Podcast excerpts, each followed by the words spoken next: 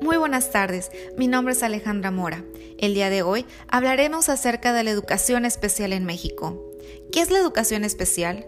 La educación especial es una modalidad de la educación básica que ofrece atención educativa con equidad a alumnos con necesidades educativas especiales, con o sin discapacidad y aptitudes sobresalientes, de acuerdo a sus condiciones, necesidades, intereses y potenciales. Su práctica se basa en el enfoque de la educación inclusiva, entendida como un conjunto de procesos orientados a eliminar o minimizar las barreras que limiten al aprendizaje y la participación de todo el alumnado.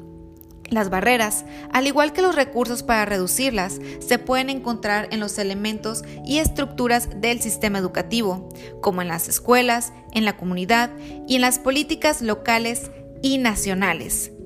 Según el artículo 41 de la Ley General de Educación, la educación especial incluye la orientación a los padres o tutores, así como también a los maestros y personal de escuelas de educación básica regular que incluyen a los alumnos con barreras de aprendizaje y de participación social con o sin discapacidad.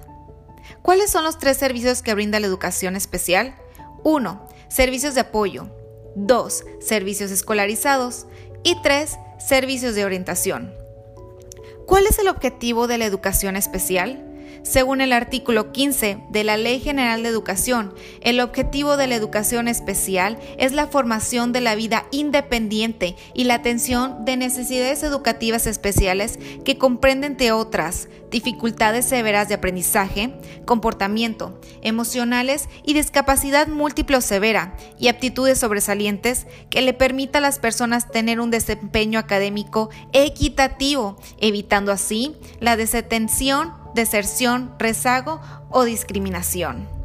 Con esto concluimos el tema de educación especial. Eso ha sido todo por hoy. Nos vemos en el siguiente capítulo informativo. Que pasen linda tarde. Gracias.